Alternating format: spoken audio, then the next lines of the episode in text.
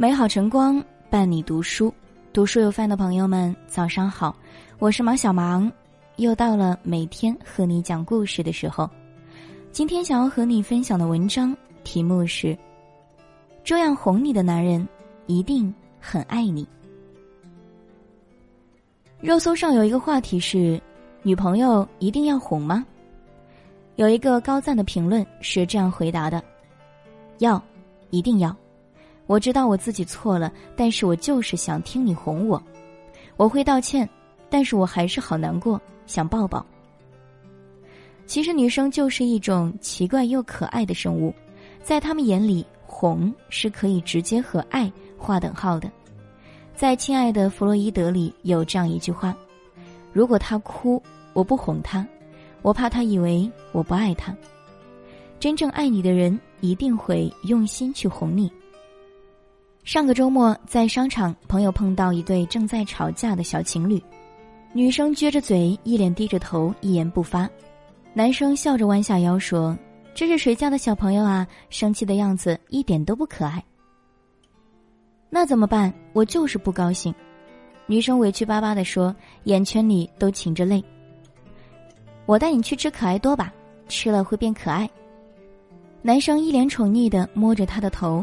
女孩乖乖的被男生揽在怀里，女孩子有的时候确实喜欢闹，但是他们的气来得快，去得也快，很多时候是表面上还假装生气，心里早就偷偷原谅了对方。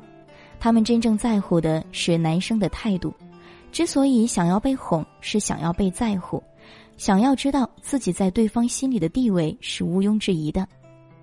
足够爱你的人，也从来不认为你的小脾气是作，会觉得那是恰到好处的可爱。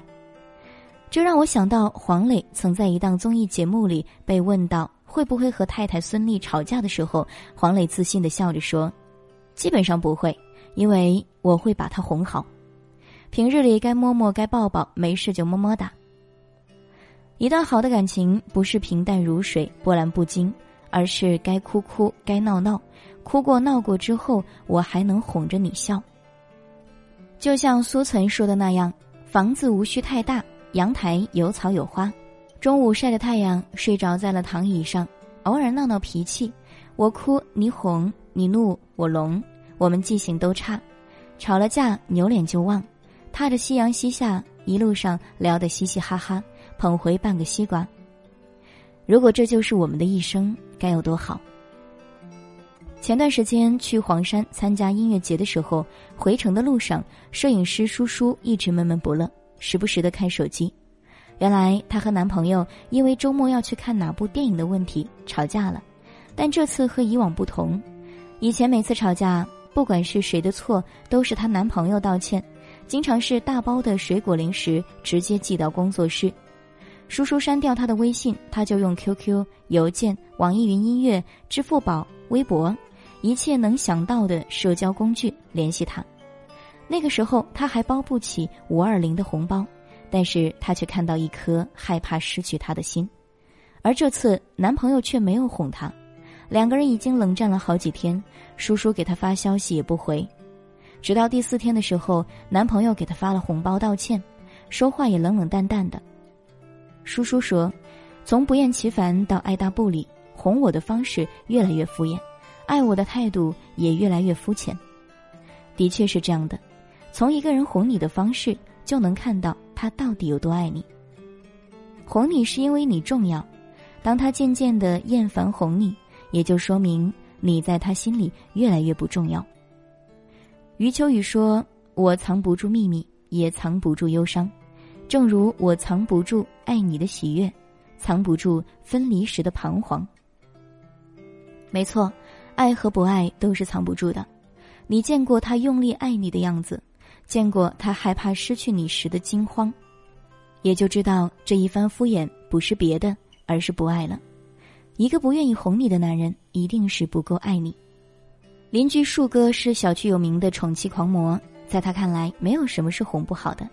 这两天树嫂出差了，昨晚他来我家找我喝酒，正喝到尽兴，他一看手机，快十点了，接着就说。今天就到这儿吧，我先回去了。我说：“就你一个人着什么急啊？”树哥笑了笑说：“不行，我要回去哄你嫂子睡觉。她出差认床，而且胆小，我要开视频哄她才行，要不然她害怕睡不着。”这一把狗粮吃得我猝不及防。以前光知道树哥温柔体贴、脾气好，跟他做了好几年的邻居，从来没听到他在家里动过大声，什么事儿都是好声好气的哄着树嫂。这次算是知道了什么是极致的宠爱。后来我才知道，树嫂第一次出差的时候，整整一晚上没睡，回来就大病了一场，给树哥心疼坏了。从那之后，只要树嫂出差，树哥都会准时在十点的时候跟他视频，视频一开就是一整晚。树嫂那边有什么动静，树哥都能察觉到。树嫂也说，能听到他的呼吸声，很踏实，就像他在身边一样。他好像总有办法让我心安。我终于明白，一个真正把你放在心里的人，不光会在你生气的时候哄你，更是在日常的每一件小事上哄你。他会竭尽全力让你安心，给你最大的安全感。一个人爱你，会在心里时时记挂着你；一个人很爱很爱你，会在平时处处纵容着你。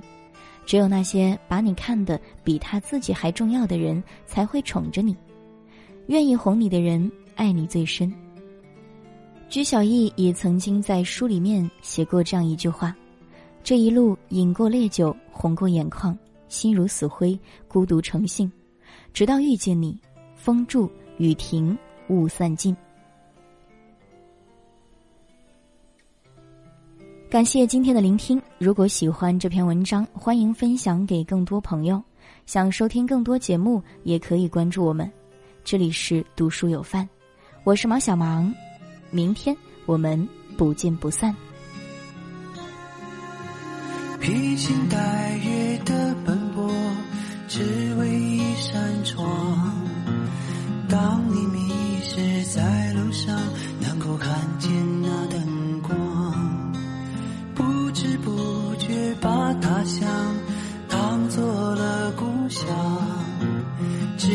偶尔难过时不经意遥望远方曾经的乡音悄悄的隐藏说不出的诺言一直放心上。